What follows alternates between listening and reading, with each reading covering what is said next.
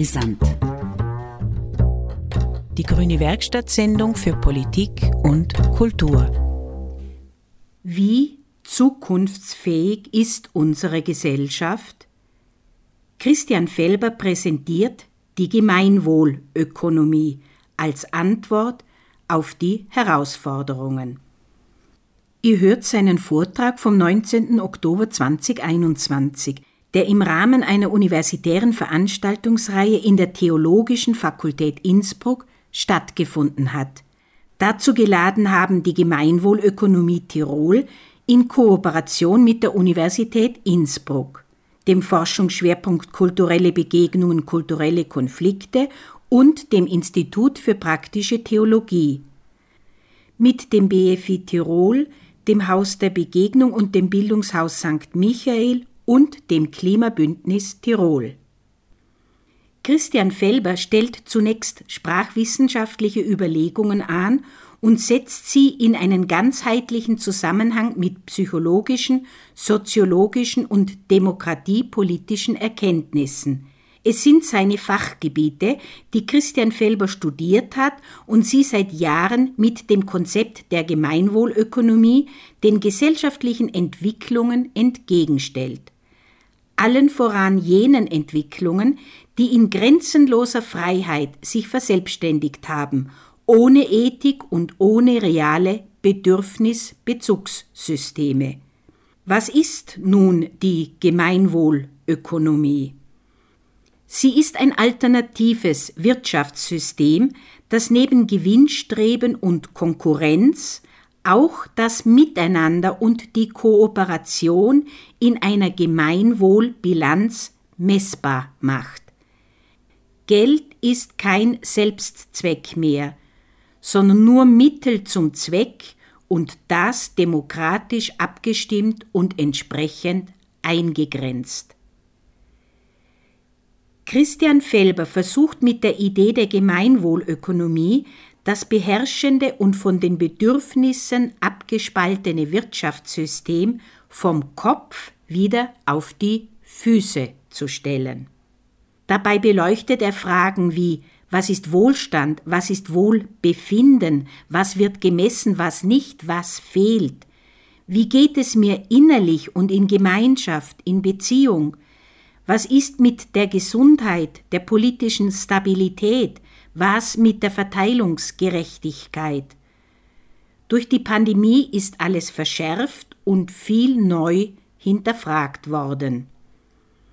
Christian Felber hat in seiner Gemeinwohlökonomie schon lange Antworten gefunden auf Bedürfnisse der Menschen nach Gesundheit, nach ethischeren, nachhaltigeren kooperativeren, demokratischeren Wirtschaftsordnungen und er hat sie ebenso messbar und vergleichbar gemacht.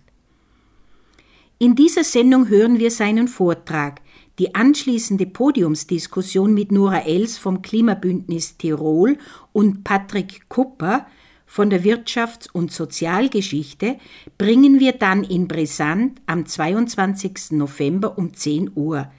Beide Sendungen könnt ihr anschließend online über die Freien Radios Österreich nachhören. Tatsache ist, so Christian Felber mit einem Zitat aus seinem Vortrag, wir brauchen grundlegende Wandlungen. Ein Teil ist eine andere Wirtschaftsordnung. Wenn es im Saal so ruhig wird, das ist immer ein gutes, ein gutes Signal, dass wir anfangen können. Meine sehr verehrten Damen und Herren, liebe Gäste, ich darf Sie ganz herzlich begrüßen zu dieser Abendveranstaltung mit Christian Felber und zu seinem Vortrag Wirtschaft neu nach Corona, wie zukunftsfähig ist unsere Gesellschaft. Mein Name ist Silke Meyer, ich bin Sprecherin des Forschungsschwerpunkts Kulturelle Begegnung, kulturelle Konflikte und vertrete damit eine der Veranstalterinnen am heutigen Abend.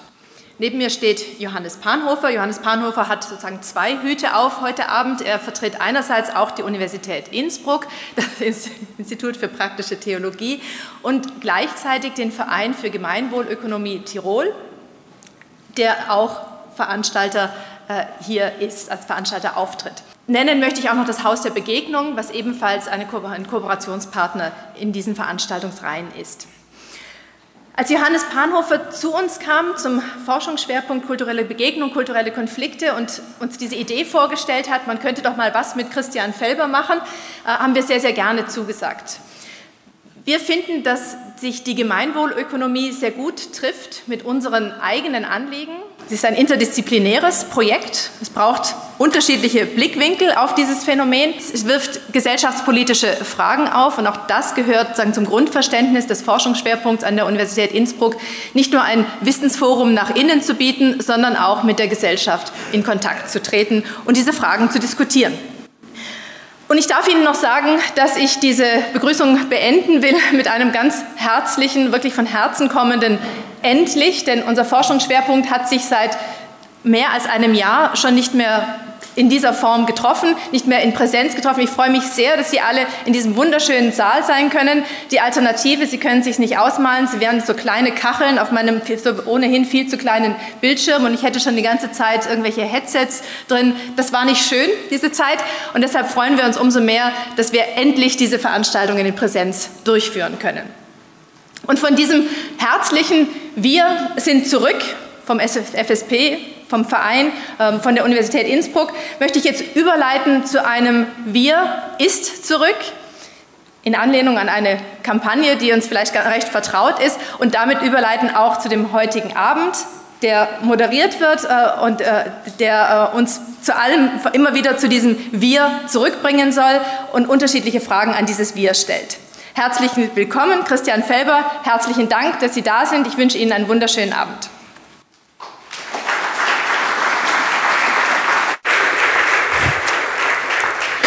Ja, danke schön. Die Universität Innsbruck ist Ihnen sicher alle ein Begriff, aber was genau ist die Gemeinwohlökonomie? Da weiß vielleicht nicht jeder darüber Bescheid.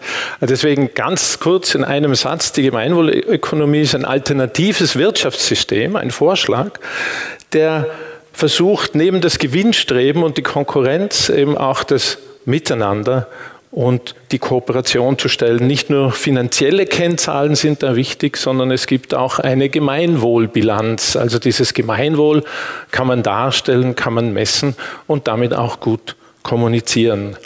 Geld soll kein Selbstzweck sein, sondern ein Mittel, um zu wirtschaften. Also es geht nicht darum, die Wirtschaft irgendwie klein zu reden, sondern darum, die Dinge wieder von Kopf auf die Füße zu stellen, wie Christian Felber in seinen Vorträgen immer wieder erwähnt.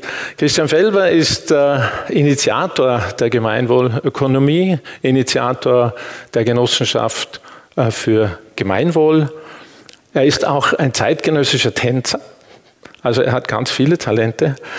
Aber wenn ich mir so seine Buchliste anschaue, dann denke ich, ist im Moment vor allem Autor und Referent, ein sehr gefragter Referent.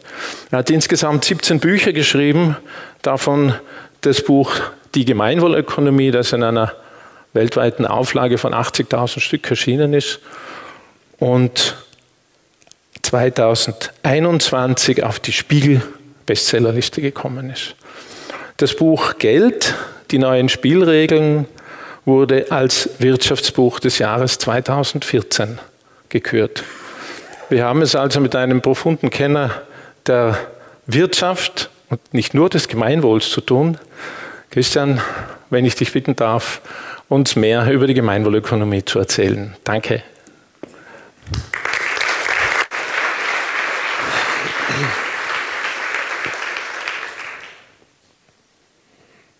Sehr gerne. Schönen guten Abend.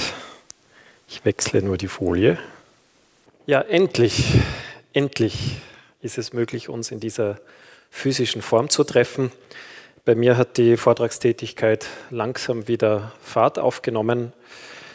Nach der Pandemie, wann ist das? Weiß es jemand? Sicherheitshalber werde ich Vorschläge machen, die wir ab heute umsetzen können, auch wenn wir noch einige Zeit lang begleitet sein werden von der Pandemie, weil schon vor der Pandemie 80 oder sogar 90 Prozent der Menschen sich eine andere Wirtschaftsordnung gewünscht haben. Also die Pandemie hat es vielleicht noch einmal verstärkt, diese Sehnsucht oder dieses Bedürfnis nach einer anderen, ethischeren, nachhaltigeren, kooperativeren, demokratischeren Wirtschaftsordnung, aber schon vor der Pandemie sind diese unglaublichen Prozentsätze erreicht worden durch eine Umfrage der Bertelsmann Stiftung. Die steht jetzt nicht im Verdacht, die gegenwärtige Wirtschaftsordnung so rasch wie möglich überwinden zu wollen. Die Umfrage wurde auch wiederholt, um Fehler möglichst gering zu halten. Und die Erklärung, warum so viele Menschen in den wohlhabendsten Ländern, Österreich, Deutschland, zählen zur Creme de la Creme, was Wohlstand, was ist eigentlich Wohlstand? Genau das ist das Problem. Weil wenn man die klassischen, also eigentlich die neoklassischen Ökonomen fragen würde, ähm, wie es um uns steht, dann würden sie sagen, liebe Leute, das Pro-Kopf-Einkommen ist auf einem historischen Höchststand, das Bruttoinlandsprodukt wächst immer fort und in Deutschland würde auch noch ergänzt werden, wir sind Exportweltmeister, also was habt ihr eigentlich? Es gibt doch gar kein Problem.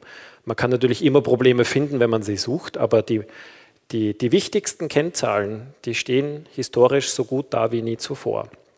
Und das ist der Punkt. Äh, welche Kennzahlen? Die Kennzahlen der neoklassischen Ökonomik, wie diese drei genannten, die sind zwar in Rekordhöhe, aber die Frage ist, ob sie relevant sind für unser Wohlbefinden, für unser Wohlergehen, für die Lebensqualität, für das Gemeinwohl. Und die Menschen in ihrer Gesamtheit empfinden und sehen das anders, weil die schauen, bevor sie auf diese Kennzahlen schauen, wie, wie es ihnen geht, innerlich und in Gemeinschaft und in ihren Beziehungen, mit der Gesundheit, mit der politischen Stabilität und der Ökosystemstabilität mit dem gesellschaftlichen Zusammenhalt und der Verteilungsgerechtigkeit.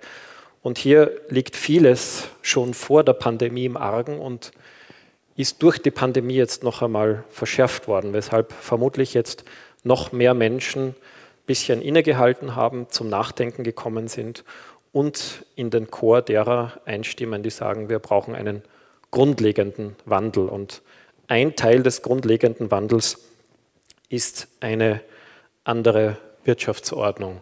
Es gibt noch einen direkten Zusammenhang zwischen der ökologischen Problematik, die vielleicht äh, die drängendste Problematik überhaupt ist, und der Pandemie. Zunächst die ökologische Problematik. Das hier ist vielleicht die meist referenzierte Analyse des ökologischen Zustands des Planeten, die sogenannten ökologischen planetaren Grenzen und die größten Umwelt- Probleme. Sie sehen auf den ersten Blick, der Klimawandel wird hier nicht von der interdisziplinären Erdsystemwissenschaft als größtes Umweltproblem betrachtet. Das heißt jetzt überhaupt nicht, dass er kein riesiges Problem ist. Im Gegenteil, der Klimawandel bedroht bei einem weiter wie bisher direkt die Gesundheit und das Überleben von zwei Milliarden Menschen, die bald in Klimazonen leben werden, für die der menschliche Organismus schlicht nicht geeignet ist. Das ist das ähm, negatives Szenario, wenn wir nichts entscheidend verändern.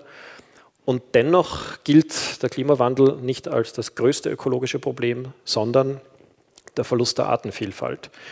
Weil auf den Klimawandel kann man sich so halbwegs einstellen, man weiß so ungefähr, was auf uns zukommt, auch wenn zwei Milliarden Menschen im schlimmsten Fall vor der Alternative stehen. Sie emigrieren in ein anderes Land oder es geht ihnen gesundheitlich sehr schlecht. Aber bei einem weiteren Verlust der Artenvielfalt wissen wir schlicht nicht, was passieren wird. Und da kann vieles passieren. Es kann passieren, dass ein Teil unserer Ernährungsgrundlage wegbricht und wir mangelernährt oder unterernährt sind. Es kann sein, dass eine Selbstregulierungsfunktion von Ökosystemen zusammenbricht. Das ist die sogenannte Resilienz, die plötzlich äh, zu Ende ist. Oder es kann sein, ich zitiere aus einem Vortrag von 2005, dass unerwartet neue Krankheiten auftreten. Zum Beispiel durch Viren, die von ihrem ursprünglichen angestammten Lebensraum, nämlich in Wildtieren, überspringen auf neue Wirte. Warum? Weil der Druck auf den Lebensraum der ursprünglichen Wirte, zum Beispiel eine Fledermaus oder ein Affe oder ein Kamel, weil der größer wird und deshalb die Viren sich einen neuen Wirt suchen, weil der alte Wirt unter Stress gerät und das nennt man dann eine sogenannte Zoonose oder eine Übersprungsvirenerkrankung. Und Covid-19 ist so eine Zoonose. und sie ist nicht die erste. Auch Ebola, auch AIDS, auch die Masern, auch SARS-1 oder MERS und jetzt eben SARS-2 sind alles Zoonosen, die vielleicht vermeidbar gewesen wären, wenn wir weniger Druck auf die natürlichen Lebensräume von den ursprünglichen Wirtstieren ausgeübt hätten, wenn wir nachhaltig gewirtschaftet hätten. Hier steht, steckt eine ganz wichtige Botschaft in dieser Analyse. Wenn wir weiter nicht nachhaltig wirtschaften, wird es nicht nur weitere, sondern immer mehr Pandemien geben. Das Potenzial wird geschätzt, unteres Ende einige hunderttausend Viren, die übersprungsfähig sind, oberes Ende mehrere Millionen. Das ist das Potenzial. Und je unnachhaltiger wir wirtschaften, desto mehr Pandemien werden wir auslösen. Umgekehrt, je nachhaltiger wir wirtschaften, desto geringer die Gefahr, dass es zu weiteren Pandemien kommen wird und dass es nicht heißt, nach der Pandemie ist vor der Pandemie. Das wünschen wir uns und dafür brauchen wir aber eine ökologische Gleichgewichtsökonomie, eine Wirtschaftsvorstellung, die die ökologischen Lebensgrundlagen primär in den Blick nimmt. Das, was derzeit leider im Mainstream der Wirtschaftswissenschaft, ich habe sie schon als Neoklassik benannt, nicht der Fall ist. Das sind so einige der Erkenntnisse, die begünstigt durch die Erfahrung der Pandemie sich jetzt schneller ausbreiten. Wir haben diese Vorschläge, diese Wertvorstellungen schon vor der Pandemie verbreitet. Jetzt haben wir Rückenwind und die Chance, dass wir unsere Aufmerksamkeit auf andere als Finanzkennzahlen lenken, die steigt.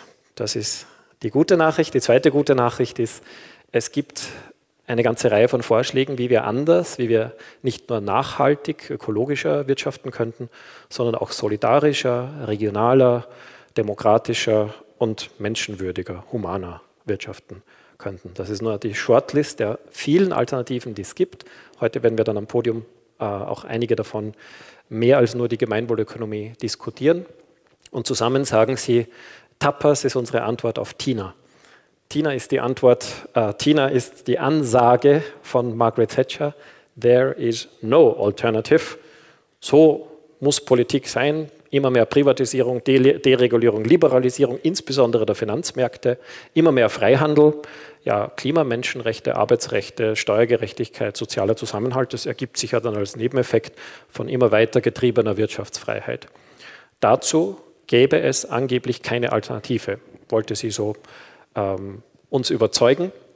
Aber unsere erste Reaktion war, in einer Demokratie, bitteschön, gibt es immer viele Alternativen. Und äh, die Wirtschaft ist ja kein Naturphänomen, sondern wie wir wirtschaften, ist eine demokratische, eine politische Entscheidung. Und das kann man immer anders machen, als wir es bisher gemacht haben. Die gegenwärtige Wirtschaftsweise ist ja eigentlich anders, als wir es bisher gemacht haben. Der Kapitalismus in seiner nicht reinen Form, aber so wie er heute als Wirtschaftsordnung etabliert ist, die von 80 bis 90 Prozent der Menschen abgelehnt wird, die war nicht immer so. Die beruht auf Gesetzen, auf, auf Regeln, die wir ändern können. Und die vielen Alternativen sagen deshalb gemeinsam als Antwort Tapas. There are plenty of alternatives. Und die Gemeinwohlökonomie ist nur eine davon. Sie ist als letzte in der Liste, vielleicht weil sie noch immer sehr jung ist. Wir sind vor elf Jahren von Österreich, aber bald auch Bayern und Südtirol aus äh, losgestartet. Heute gibt es die Gemeinwohlökonomie in 33 Staaten. Zuletzt haben wir uns gefreut über die Gründung von Gemeinwohlökonomie Lateinamerika mit Aktiven aus zwölf lateinamerikanischen Staaten. In Deutschland gibt es 100 Regionalgruppen und in Österreich ungefähr in jedem Bundesland eine. Die Gemeinwohlökonomie versteht sich als ganzheitlicher Alternativansatz. Das heißt, wir haben nicht einen Reformvorschlag, wie zum Beispiel das bedingungslose Grundeinkommen oder Regionalgeld oder irgendeinen anderen, die ökologische Steuerreform. Die sind vielleicht alle wichtig und alle wertvolle Aspekte. Aber wir haben tatsächlich eine gesamthafte Vorstellung, wie Wirtschaft überhaupt definiert sein könnte. Damit beginnt es eigentlich und entsprechend wie eine nach dieser Definition funktionierende Wirtschaftsordnung aussehen könnte, auf 20 Grundbausteinen beruhend. Wir sind eine sehr lebendige Bewegung zum Mitmachen. Das stellt heute die Gemeinwohlökonomie Tirol unter Beweis. Da kann man sich in unterschiedlichsten Arbeitsgruppen engagieren als Unternehmen, als Gemeinde oder als Bildungseinrichtung. Das sind so unsere drei großen Pionier- und Akteursgruppen. Und äh, ungefähr 5000 Menschen machen da weltweit schon mit.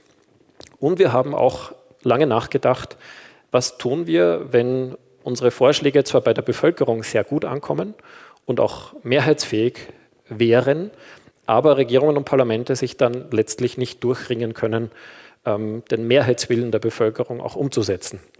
In der Politikwissenschaft wird das als Postdemokratie analysiert. Das äh, bedeutet, dass wir zwar formal in sehr gut funktionierenden Demokratien leben, das heißt, äh, die Wahlen finden geordnet statt, es gibt eine Pluralität von Parteien, die setzen sich im Parlament und in der Regierung entsprechend der Wahlergebnisse zusammen. Es gibt korrigierende Instanzen wie den Bundesrat oder den Bundespräsidenten und dann auch noch die Gewaltentrennung. Äh, der Verfassungsgerichtshof kann Gesetze verhindern, wenn sie eben nicht der Verfassung entsprechen. Das ist ein sehr gut ähm, entwickeltes Arrangement aus demokratischen Bausteinen und, und Elementen. Und dennoch passiert es aber leider immer wieder, dass Regierungen und Parlamente Entscheidungen treffen, die nicht dem Mehrheitswillen der Bevölkerung entsprechen. Ein erstes Beispiel, das mir einfällt, es gab eine repräsentative Umfrage in Österreich, wer für das Freihandelsabkommen mit den USA TTIP und das Freihandelsabkommen mit Kanada CETA äh, ist. Für TTIP waren 4% in Österreich, für CETA waren 6% in Österreich und wenige Wochen später hat der österreichische Regierungschef, ich sage jetzt nicht, wer es war, weil es egal ist, äh, im Europäischen Rat für CETA gestimmt. Das ist ein Beispiel für Postdemokratie, vielleicht noch ein anderes. Es haben 1,2 Millionen Menschen haben das Gentechnik-Volksbegehren unterschrieben. Das heißt, ihr Wunsch war, dass Lebewesen, Pflanzen, Tiere, aber auch Menschen nicht patentiert werden dürfen. Das war 1997. Umfragen zufolge war die äh, große Mehrheit der Bevölkerung hinter diesem Begehren. Und sieben Jahre später hat das österreichische Parlament formal demokratisch sauber gewählt, das exakte Gegenteil in österreichisches Recht gegossen. Es hat die Biopatentrichtlinie der EU umgesetzt, der zufolge ganze Pflanzen patentiert werden dürfen, ganze Tiere patentiert werden dürfen und auch menschliche Gene und Zellen patentiert werden dürfen. Das ist ein weiteres Beispiel, ich werde noch weitere bringen für die Analyse der Postdemokratie und dafür haben wir ähm, uns auch Gedanken gemacht, wie wir hier als Souverän etwas stärker in unsere Kraft, in unsere Macht kommen können und im Falle, dass unsere Vertretung nicht das tut, was wir uns mehrheitlich wünschen, die Möglichkeit zur Korrektur oder zur Ergänzung bekommen. Das heißt dann souveräne Demokratie. Das werden wir in 20 Minuten in einer kurzen Spielphase am eigenen Leib erfahren. Aber jetzt stelle ich zunächst nochmal die Gemeinwohlökonomie als, als inhaltliches Wirtschaftsmodell vor. Die Gemeinwohlökonomie stellt immer Grundsatzfragen, weil sie ein ganzheitlicher Zugang ist. Sie fragt immer, was bedeutet überhaupt Wirtschaft? Ähm, kleine mögliche Hausübungen suchen Sie in den Lehrbüchern der Wirtschaftswissenschaft, ob dort eine Definition von Wirtschaft zu finden ist. Sie werden vorsichtig formuliert nicht überall fündig werden. Sie werden vermutlich eine Definition von Markt finden, aber was Wirtschaft eigentlich ist, ähm, das bleibt in vielen Wirtschaftsstudien zumindest unklar. Wir schlagen vor, dass es um die Befriedigung von Bedürfnissen und vorrangig Grundbedürfnissen von Menschen geht, im Einklang mit den demokratischen Grundrechten und Grundwerten und innerhalb der ökologischen Grenzen des Planeten. Damit ist bereits ähm, mitdefiniert, dass Wirtschaft weder isoliert stattfindet von anderen gesellschaftlichen Teilbereichen, noch ein Selbstzweck ist, sondern eigentlich ein dienendes Werkzeug sein soll für die übergeordneten Kontexte, sei das die demokratische Gesellschaft, seien das die kulturellen Werte, die in unseren Verfassungen verankert sind, seien das die ökologischen Lebensgrundlagen, aus denen letztlich alle Wirtschaftswerte kommen. Warum ist das überhaupt wesentlich? Wenn man diese Fragen nicht klärt, dann kann man auf fundamentale politische Fragestellungen keine sinnvolle Antwort finden. Wenn Angela Merkel zum Beispiel sagt, wir brauchen eine marktkonforme Demokratie, dann ja, na, klingt gut, marktkonforme Demokratie, ich mag den Markt, ich mag die Demokratie, passt. Ja. Aber wenn man sich genauer genauer auf der Zunge zergehen lässt, wir brauchen eine marktkonforme Demokratie. Die Demokratie soll sich offenbar dem Markt anpassen. Was wäre die Alternative dazu? Ein demokratiekonformer Markt. Jetzt haben wir schon zwei Alternativen. Und wie können wir sinnhaft entscheiden, ob wir eine marktkonforme Demokratie vorziehen oder einen demokratiekonformen Markt vorziehen? Ja, indem wir uns die der, darunterliegende Frage stellen, ist das demokratische Gemeinwesen der größere übergeordnete Kontext der wirtschaftlichen Aktivitäten und des Wirtschaftens oder ist es umgekehrt? Ist die Demokratie ein Subphänomen der Wirtschaft? Und ich verrate jetzt die Lösung nicht, sondern ich lasse Sie mit, äh, mit dieser Frage alleine oder eben in Gemeinschaft und verrate nur, was das Ergebnis der letzten Frage ist, nämlich angesichts dieser vorangegangenen Fragestellungen, was soll das übergeordnete Ziel wirtschaftlicher Aktivitäten sein? Und die Antwort der Gemeinwohlbewegung ist wenig überraschenderweise das Gemeinwohl. Soll das übergeordnete Ziel aller wirtschaftlichen Aktivitäten sein. Und das ist natürlich eine ganz bestimmte Wirtschaftsvorstellung. Das machen wir auch transparent und wir sagen, ja, das ist unser Wertverständnis aufgrund der vorangegangenen Analyse schlagen wir das vor, weil es gibt ja auch ein anderes Wirtschaftsverständnis, nämlich in der Wirtschaft soll es primär um Gelderwerb oder die Mehrung von Kapital gehen. Das wäre heute die überwiegend gelehrte Wirtschaftsvorstellung. In den Lehrbüchern wird gelehrt, Unternehmen sind Organisationen zur Maximierung von Finanzgewinnen. Es wird gelehrt, der Erfolg einer Volkswirtschaft wird primär mit dem monetären Bruttoinlandsprodukt gemessen und Investitionen sind dann erfolgreich, wenn sie sich rentieren. Aber nicht was das Seelenheil betrifft oder die Artenvielfalt, sondern den Einsatz des finanziellen Kapitals. Das lernen wir und das ist eine andere Wirtschaftsvorstellung. Und spätestens jetzt sollte die Wirtschaftswissenschaft hier diese Vielfalt transparent machen und sagen, es gibt verschiedene Möglichkeiten, die Wirtschaft zu verstehen, zu definieren und dann davon abgeleitet zu praktizieren. Aber unsere Erfahrung ist, dass im Mainstream der Wirtschaftswissenschaft nur diese eine Form der Wirtschafts, ähm, der, äh, des Wirtschaftsverständnisses gelehrt wird, obwohl schon vor 2300 Jahren Aristoteles diese Unterscheidung sehr wissenschaftlich, nämlich sehr sauber differenziert vorgenommen hat. Er hat gesagt, Ökonomie ist eine Wirtschaftsvorstellung und in der ist es ganz klar so, Eukos Haus, ähm, Nomos, die menschengemachten Regeln, nach denen wir das Haus ordnen oder managen, um ein Ziel zu erreichen. Und das Ziel ist das Wohl aller Haushaltsmitglieder. Das hat nicht der Ludwig Erhard erfunden mit der sozialen Marktwirtschaft, sondern das war ursprünglich die, die Bedeutung des Begriffes Öko, Ökonomia. Das war eigentlich eine Gemeinwohlökonomie. Und jetzt noch ganz wesentlich, Aristoteles hat gesagt, das Gemeinwohl ist das Ziel und Kapital oder Geld, insgesamt materielle Güter, sind nur die Mittel, die nie zum Zweck werden dürfen. Wenn das passieren würde, wenn, wenn wir primär die Mehrung materieller Güter, Geld, Kapital oder andere anstreben würden, dann wäre das gar keine Ökonomie mehr, meinte er, sondern es wäre die Pervertierung der Ökonomie in ihr Gegenteil, in die, damals hat er es Chematistike genannt, die Kunst des Gelderwerbens und sich Bereicherns. Heute sagen wir Kapitalismus dazu. Im Kapitalismus, nehmen Sie sich in Acht vor jedem Ismus, geht es nicht ausschließlich, aber primär um die Kapitalmehrung. Das ist das Differenzierte, was man, was man sehr genau argumentieren muss. Im Kapitalismus kann auch der Wert der Menschenwürde gelten oder des, der Klimastabilität, aber im Zweifelsfall ist der Schutz und die Vermehrung des Kapitals übergeordnet, über der Menschenwürde oder dem Klimaschutz.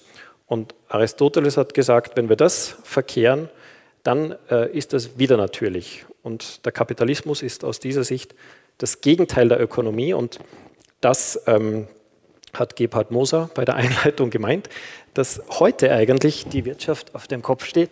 So ist das zu verstehen. Das ist zwar eine Möglichkeit, Wirtschaft zu definieren oder auch zu betreiben. In der Praxis ist das auch möglich, aber es ist nicht die einzige. Das wäre die Alternative. Also wir wollen die Wirtschaft nicht auf den Kopf stellen, wie das manchmal missverstanden wird. Wir wollen sie vom Kopf wieder auf die Füße stellen, gemäß der ursprünglichen Bedeutung. Und wir haben mächtige Verbündete auf diesem Weg, nämlich unsere demokratischen Verfassungen. Wir haben uns die Mühe gemacht und auch den Spaß, da mal hineinzublicken, ob die eigentlich den Kapitalismus legitimieren oder die Ökonomie. Und darf, dafür muss man zuerst einmal verstehen, was der Unterschied ist. Wird auf den heutigen Handelsakademien und Wirtschaftsuniversitäten der Unterschied zwischen Ökonomie und Kapitalismus gelehrt? Zunächst noch die Verfassungen. Sie hätten die Möglichkeit gehabt zu sagen, die gesamte wirtschaftliche Tätigkeit dient der Kapitalmehrung.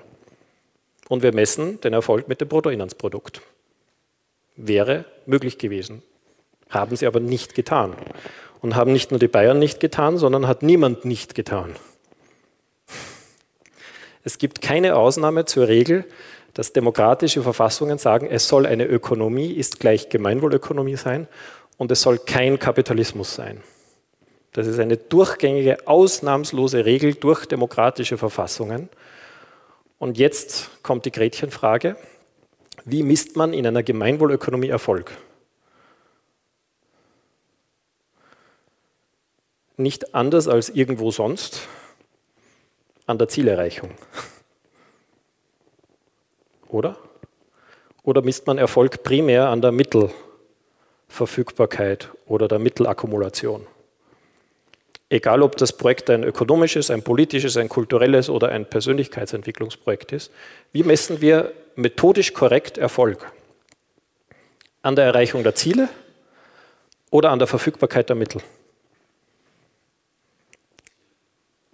Schon, oder? Ja gut. Und jetzt steht in den Verfassungen, das Ziel ist das Gemeinwohl. Und dann schauen wir, was wir heute tun. Wir messen nicht die Zielerreichung, wir messen die Mittelakkumulation. Methodisch ist das falsch. Richtig wäre es im Kapitalismus. Aber wir haben jetzt erstens gelernt, dass Kapitalismus das Gegenteil von Ökonomie ist und zweitens, dass der Kapitalismus durch keine demokratische Verfassung der Welt legitimiert ist, sondern die sagen, es soll das Gemeinwohl sein. Ja, dann wäre aber eine methodisch korrekte Erfolgsmessung in einer Ökonomie so. Und das ist unser bescheidener Vorschlag zur Weiterentwicklung der Wirtschaftstheorie und damit stimmig verbunden der Wirtschaftspraxis. Wir schlagen vor, dass wir ausgehend von einer Definition, was überhaupt Wirtschaften ist, die Ziele des Wirtschaftens gemeinsam definieren sollen als erste Übung. Es könnte so aussehen, dass wir die Menschen fragen, was verstehst du unter einer höchstmöglichen Lebensqualität, unter einem guten Leben für alle, unter Gemeinwohl? Und dann kommen vielleicht 200 Vorschläge und das ist kein Problem, weil wir können davon die vielleicht 20 stärksten aussieben, die die stärkste Resonanz in der gesamten Bevölkerung hervorrufen. Und erfahrungsgemäß kommen dann Gemeinwohlfacetten heraus wie Gesundheit, Lebenszufriedenheit, Beziehungsqualität, sozialer Zusammenhalt, Verteilungsgerechtigkeit, politische Beteiligung, Friede, ökologische Stabilität und Nachhaltigkeit. Nur um ein paar Beispiele zu nennen. Ja, und das wären die Komponenten des Gemeinwohlprodukts. Und wenn das Gemeinwohlprodukt steigt, wir werden es dann natürlich auch operationalisieren mit einigen Indikatoren, damit wir es im Zeitabstand messen können, den Fortschritt oder die Entwicklung, auch den Rückschritt zum vergangenen Jahr. Und wir können es auch über die Ländergrenzen vergleichen, wenn wir das wollen. Wir operationalisieren einfach diese Ziele mit messbaren Indikatoren. Und wenn das Gemeinwohlprodukt steigt, dann haben wir 100% Garantie, dass wir entweder gesünder oder glücklicher oder solidarischer oder nachhaltiger oder demokratischer oder friedlicher sind, weil die Methodik mit der Zieldefinition übereinstimmt. Wenn das Bruttoinlandsprodukt wächst, haben wir dann die Garantie, dass auch nur einer der jetzt beispielhaft aufgezählten Aspekte sich verlässlich verbessert hat. Wir haben nicht nur die Garantie nicht, sondern es kann im schlimmsten Fall sogar passieren, dass das Bruttoinlandsprodukt weiter wächst und sich alle Aspekte von Lebensqualität verschlechtern. Und das wäre doch die ineffizienteste Methode überhaupt Erfolg in der Wirtschaft zu messen, oder? Das zugrunde liegende Problem, dass wir eben nicht ökonomischen Erfolg messen mit dem Bruttoinlandsprodukt, sondern kapitalistischen Erfolg. Aber einmal noch, Kapitalismus ist das Gegenteil von Ökonomie, laut Aristoteles, und es ist durch keine einzige Verfassung einer Demokratie gedeckt. Und wenn wir eines Tages das Gemeinwohlprodukt demokratisch definiert haben, könnten wir alle Unternehmen im Land fragen, ja, und was trägst du zur Erreichung, zur Erfüllung dieser 20 demokratisch definierten Gemeinwohlteilziele bei? Das wäre die sauber abgeleitete unternehmerische Gemeinwohlbilanz. Dadurch, dass wir diese Übung noch nicht durchgemacht haben, vielleicht ist ja Innsbruck die erste Stadt der Welt, die so einen demokratischen Gemeinwohlkonvent in Auftrag gibt, und dann würden wir von der Bevölkerung von Innsbruck erfahren, äh, wie das Gemeinwohlprodukt oder auch der Gemeinwohlindex nach den Vorstellungen, nach den Präferenzen der Innsbrucker Bevölkerung aussehen würde oder des Landes Tirol. Warum denn nicht? Das wären die ersten Präzedenzfälle. Bis es soweit ist, haben wir hier ein Zwischenergebnis entwickelt, nämlich die Gemeinwohlbilanz nach den bestverfügbaren Ergebnissen in Demokratien. Welche sind das? Die häufigsten Verfassungswerte. Die höchsten demokratischen Güter sind die Verfassungswerte. Die sehen Sie auf der grünen Achse. Und das sind nicht, wie manche vermutet haben, die Lieblingswerte des privaten GBÖ-Vereins, sondern das sind die häufigsten Verfassungswerte in Demokratien. Und wir versuchen mit der Gemeinwohlbilanz zu, zu messen, zumindest quantitativ zu bewerten, wie konsequent eine Organisation es muss nicht ein Unternehmen sein, das kann auch eine Schule sein, das kann auch die Stadt Innsbruck sein oder die Universität Innsbruck, wie konsequent sie diese Werte lebt. Eine Elfjährige hat die Gemeinwohlbilanz, die auf 150 Seiten einem Handbuch basiert, zusammengefasst. Die Gemeinwohlbilanz misst, ob ein Produkt, wie sinnvoll es ist, ob es menschliche Grundbedürfnisse befriedigt, in welchem Grad, in welchem Maß, wie die Wirkung dieses Produkts auf die Artenvielfalt, auf das Weltklima, auf den sozialen Zusammenhalt, auf die Verteilungsgerechtigkeit ist, wie die Arbeitsbedingungen in der gesamten Wertschöpfungskette sind, wie demokratisch entschieden wird in dem Unternehmen und wie gerecht verteilt wird. Das ist aus unserer Sicht die beste Zusammenfassung der Gemeinwohlbilanz, die bisher geleistet wurde. Und ganz wichtig ist uns noch, im Unterschied zu einem Nachhaltigkeitsbericht, der ohne Vorgaben und ohne Vergleichbarkeit und ohne Verbindlichkeit und ohne Rechtsfolgen verfasst wird, ist das das wesentliche Unterscheidungsmerkmal der Gemeinwohlbilanz. Das Ergebnis wird von externen Auditoren gleich wie die Finanzbilanz geprüft, bewertet, transparent gemacht. Dann können wir als Konsumentinnen prüfen, wie, wie sich dieses Unternehmen in allen wesentlichen ethischen Aspekten verhält. Die ethische Performance können wir nachprüfen.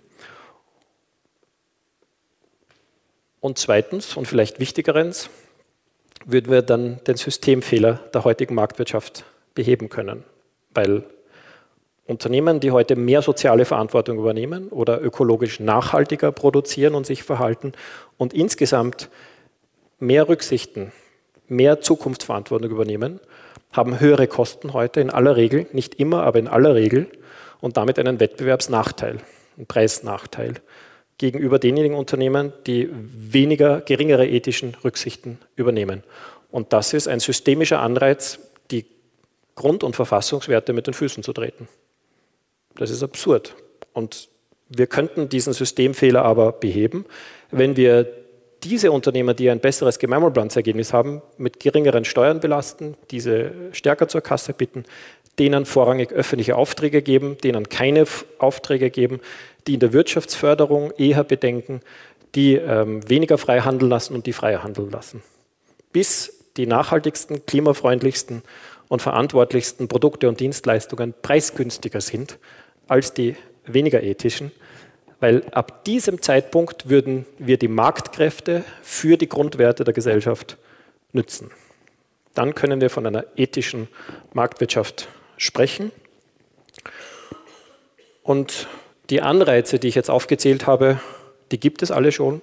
Wir müssen keine neu erfinden, wir müssen sie nur konsequent auf die Erfüllung unserer verfassungsmäßigen Grundwerte ausrichten.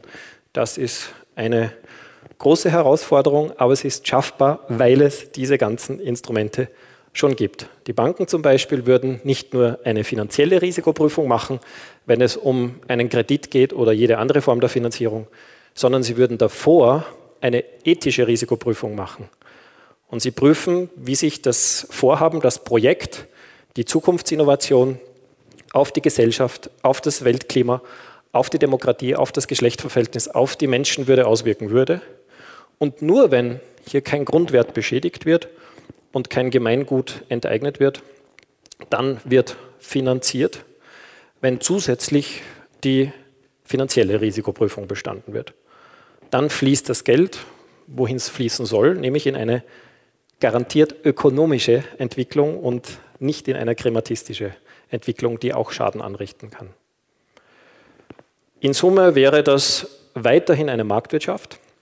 Ich habe auch die anderen Alternativen mit aufgezählt, wie die Gemeingüter oder die Fürsorgeökonomik, weil wir nicht nur Märkte brauchen. Wir brauchen auch andere Orte des Wirtschaftens, wo menschliche Grundbedürfnisse befriedigt werden. Deshalb braucht es die Definition. Wenn ich keine Definition habe für Wirtschaften, dann kann ich sagen, Wirtschaften findet nur auf Märkten statt. Wenn ich Wirtschaften mit der Befriedigung menschlicher Grundbedürfnisse definiere, dann kann ich fragen, können wir diese Grundbedürfnisse am besten in Haushalten, in Gemeingütern, über öffentliche Güter oder über Märkte befriedigen.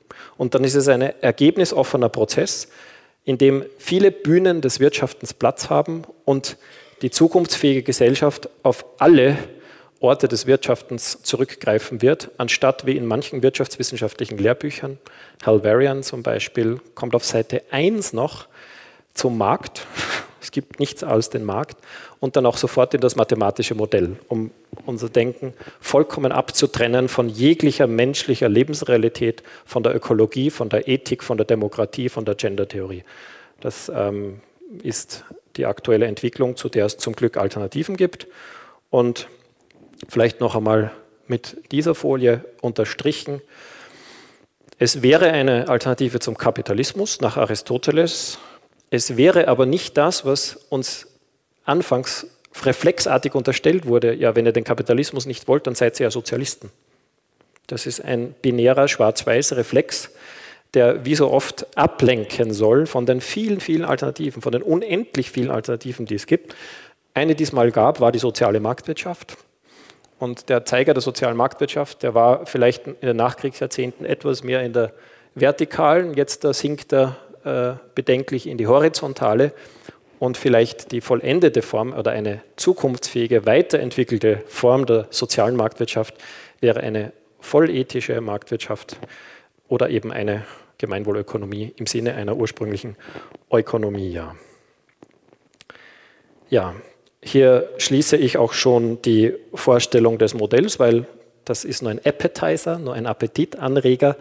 Äh, wir könnten jetzt in die Tiefe gehen das können Sie dann in der Regionalgruppe der Gemeinwohlökonomie Tirol oder in einer wachsenden Anzahl von Lehrveranstaltungen machen, die zum Glück angeboten werden und auch in einer ersten Handelsakademie in Wien kann man statt klassischer Betriebswirtschaftslehre schon äh, Gemeinwohlökonomie in der Handelsakademie lernen. Das ist eine sehr erfreuliche Entwicklung. Bezogen auf die Krise drei kurze Vorschläge, ähm, wie wir ja, diese Krise als Chance nützen könnten, um einige Dinge neu zu ordnen. Das wäre ein Vorschlag, wie die Einkommensverteilung neu gestaltet werden könnte. Aufgrund der Zeit möchte ich gar nicht vertiefen, nur ähm, den Titel meines Vortrags würdigen. Es gäbe jetzt die Möglichkeit, hier Dinge zu verändern. Zweites Beispiel, die Zentralbanken. Quantitative Easing haben sie gemacht, haben dadurch die Staatsschuldenlast spürbar erleichtert. Die Zinsen auf die Staatsschulden sind deutlich zurückgegangen. Aber schon vor dem nächsten möglichen Schritt, gemeinsame Staatsanleihen für die Eurozone herauszugeben, sind sie zurückgeschreckt. Damit möchte ich nur zeigen, nach diesem nächsten Schritt gibt es noch zwei weitere Schritte, die die Staatsschuldenproblematik noch weiter ähm, abmildern, eigentlich ähm, lösen würden. Nämlich die Modern Monetary Theory, kann ich jetzt nicht näher darauf eingehen, oder die Vollgeldreform. Die wären ähm, konsequente Schritte, in diese Richtung. Und ein dritter, dritter Appetizer nur ähm, ökologische Menschenrechte.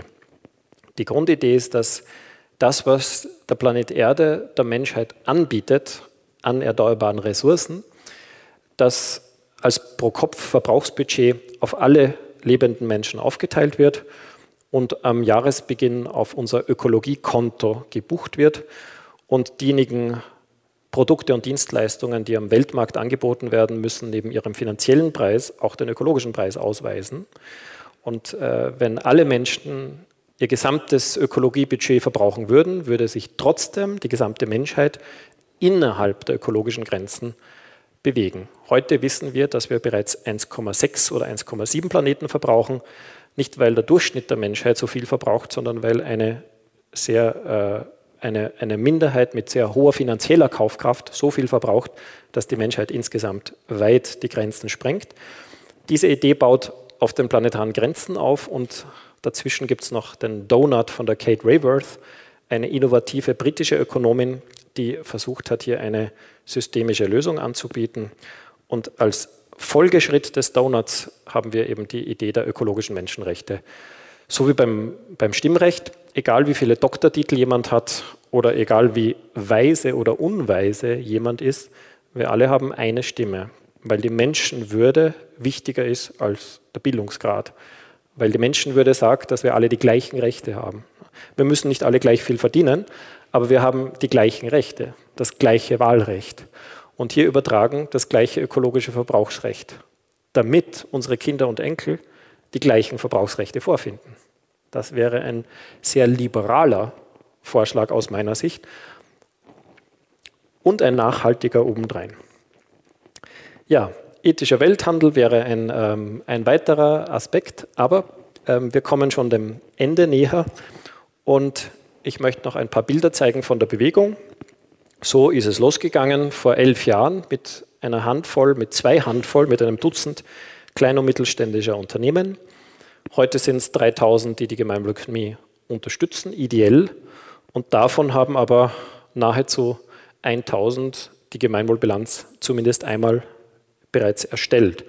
Das geht durch den gesamten Branchengarten durch, von der biologischen Landwirtschaft und der solidarischen Landwirtschaft über verschiedenste Handwerksbranchen. Dieser Bäcker in Berlin hat das äh, Lehrbuchgesetz von, Markt, von Angebot und Nachfrage aufgehoben, indem er die, Wert, die Wertschöpfungskette als Wertschätzungskette um einen runden Tisch versammelt. Da sitzen die Getreidebauern, die Beschäftigten der Bäckerei, also die Bäcker, die Konsumentinnen und die Geldgebenden um den Tisch herum. Und dann werden die GetreidebäuerInnen gefragt, wie viel braucht ihr dieses Jahr, um gut leben zu können? Und dann schauen sich alle tief in die Augen und dann wird ein Preis genannt. Bis heute wurde der ohne Verhandlungen bezahlt und es funktioniert für alle. Und es ist ein schöner Beleg dafür, dass es das Gesetz von Angebot und Nachfrage nicht gibt. Das Gesetz von Angebot ist nur ein, ähm, die, die Möglichkeit zur, zur Erpressung anderer, die uns ein schlecht aufgesetzter Markt eröffnet. Mittelständische Betriebe sind dabei, das ist ein Outdoor-Ausrüster.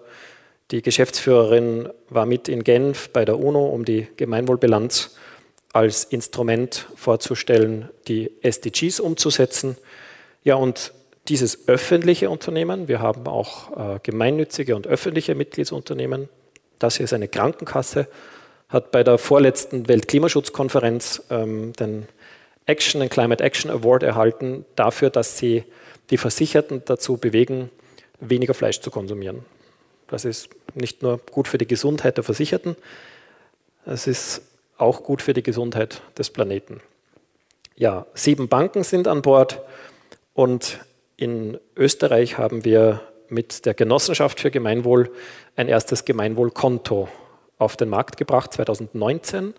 Davon sind 800 Stück am Markt und auf den Sparkonten liegen immerhin 15 Millionen Euro mit heutigem Stand. Das ist ein kleiner Beginn, aber es ist die Realität.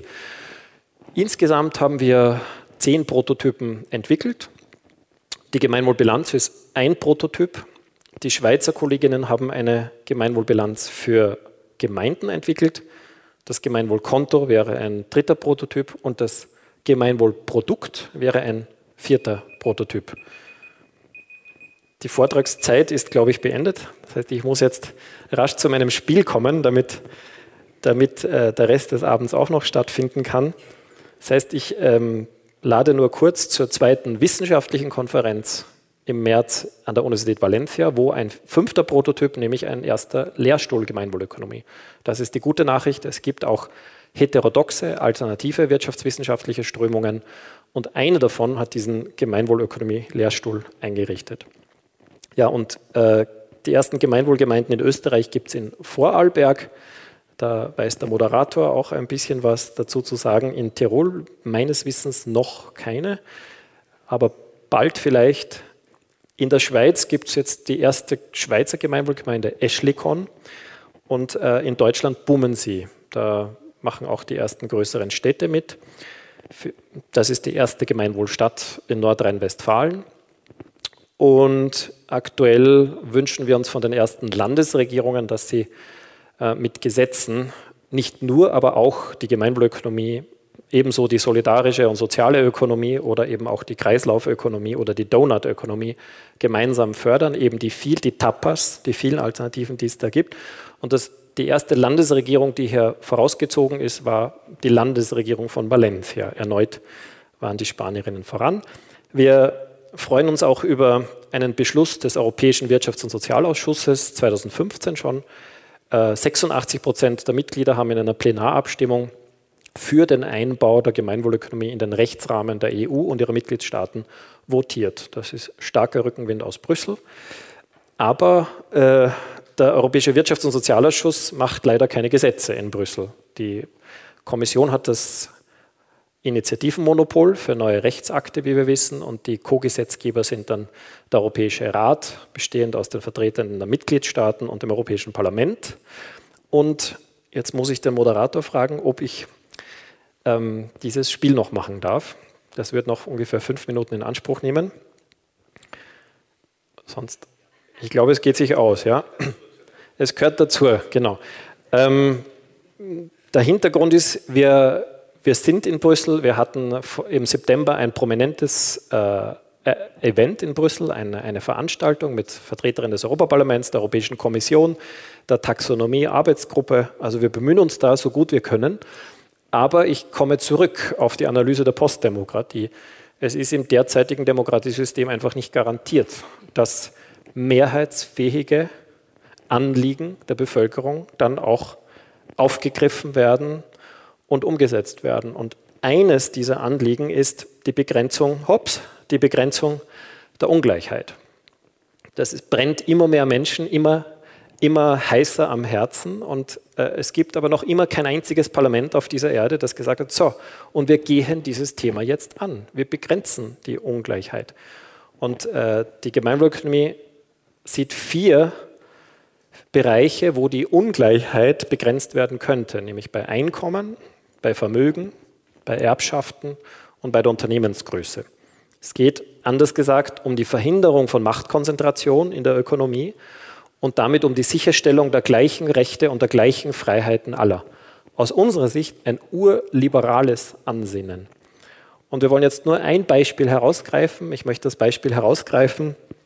Ähm, angenommen, wir würden neuartige demokratische Prozesse wie zum Beispiel einen Bürgerinnenrat auch in Österreich einüben, indem nur dann, wenn Regierung und Parlament nicht das tun, was wir uns klar mehrheitlich wünschen, dass wir dann selbst die Initiative ergreifen könnten und entweder über eine Volksabstimmung oder einen Bürgerinnenrat oder über einen demokratischen Wirtschaftskonvent eine Einzelfallabstimmung oder die Neugestaltung eines Bereiches einzuläuten. Und das ist ein Prozess, den wir sehr sauber ausgearbeitet haben und den ich jetzt in wenigen Minuten an einem Beispiel mit Ihnen durchspielen möchte. Und ähm, ich lade Sie ein, jetzt in diesem Fall dem Spiel einfach zu folgen, weil wir jetzt nicht die Zeit haben, die dann dem realen Wirtschaftskonvent zur Verfügung stehen würde, nämlich ein ganzes Jahr. Wir haben es am wir haben es gerade vorhin gehört. Äh, Demokratie bedeutet Deliberation, Diskussion, ähm, aufmerksames Zuhören, äh, der anderen Meinung und dann reifliche Abwägung aller für und wider für jeden der Vorschläge, die gebracht werden. Dafür braucht es viel Zeit und dass wir uns diese Zeit nehmen, das lohnt sich, weil je, je gründlicher, sorgfältiger und reiflicher wir alle Vorschläge gehört und dann abgewogen und gemeinsam diskutiert haben, desto besser wird das Endergebnis sein. Und äh, wir haben jetzt nicht ein Jahr zur Verfügung, sondern wenige Minuten. Ähm, aber das Beispiel, glaube ich, äh, wird, wird selbsterklärend wirken. Das Beispiel, das ich mitgebracht habe, ich frage Sie, Sie sind jetzt bereits dieser Wirtschaftskonvent, ob äh, die Ungleichheit bei Einkommen in der gleichen Arbeitszeit, aber egal um wen es sich handelt, äh, begrenzt werden soll. So in der Bedeutung, dass es gibt ein Mindesteinkommen und kein Mensch kann in der, in der, in der Normarbeitszeit weniger verdienen als das hier. Und das haben wir gestern schon beschlossen. Und das wäre jetzt die zweite Entscheidung, dass es ein Höchsteinkommen gibt, das ein maximales Vielfaches des Mindesteinkommens ausmacht. Das kann ein solches Vielfaches, ein solches Vielfaches, ein solches Vielfaches sein. Aber es bedeutet, kein Mensch kann in der gleichen Arbeitszeit mehr verdienen als, als dies. Und dazwischen ist Vertragsfreiheit und Ungleichheit möglich. Aber wie groß die maximale Ungleichheit ist, das würde ich jetzt äh, Sie fragen, nach Ihrer Gerechtigkeitsvorstellung, äh, das maximal wie vielfache sollten die höchstmöglichen Einkommen in einer Volkswirtschaft ausmachen dürfen, wenn wir letzte Hilfestellung annehmen, dass die Mindesteinkommen für ein gutes Überleben ausreichen. Und hier müssen wir aus zeitlichen Gründen unsere Sendung beenden. Bleibt gespannt auf unsere kommende Sendung, die Fortsetzung und die Podiumsdiskussion. Das war brisant mit dem Thema Wie zukunftsfähig ist unsere Gesellschaft? Christian Felber hat im Rahmen einer universitären Veranstaltungsreihe in Innsbruck die Gemeinwohlökonomie als Antwort auf die Herausforderungen präsentiert. Die Podiumsdiskussion hört ihr in unserer kommenden Sendung am 22. November um 10 Uhr. Anschließend sind beide Sendungen online nachzuhören über die freien Radios Österreichs. Serie Brisant. Freie Radios.online slash.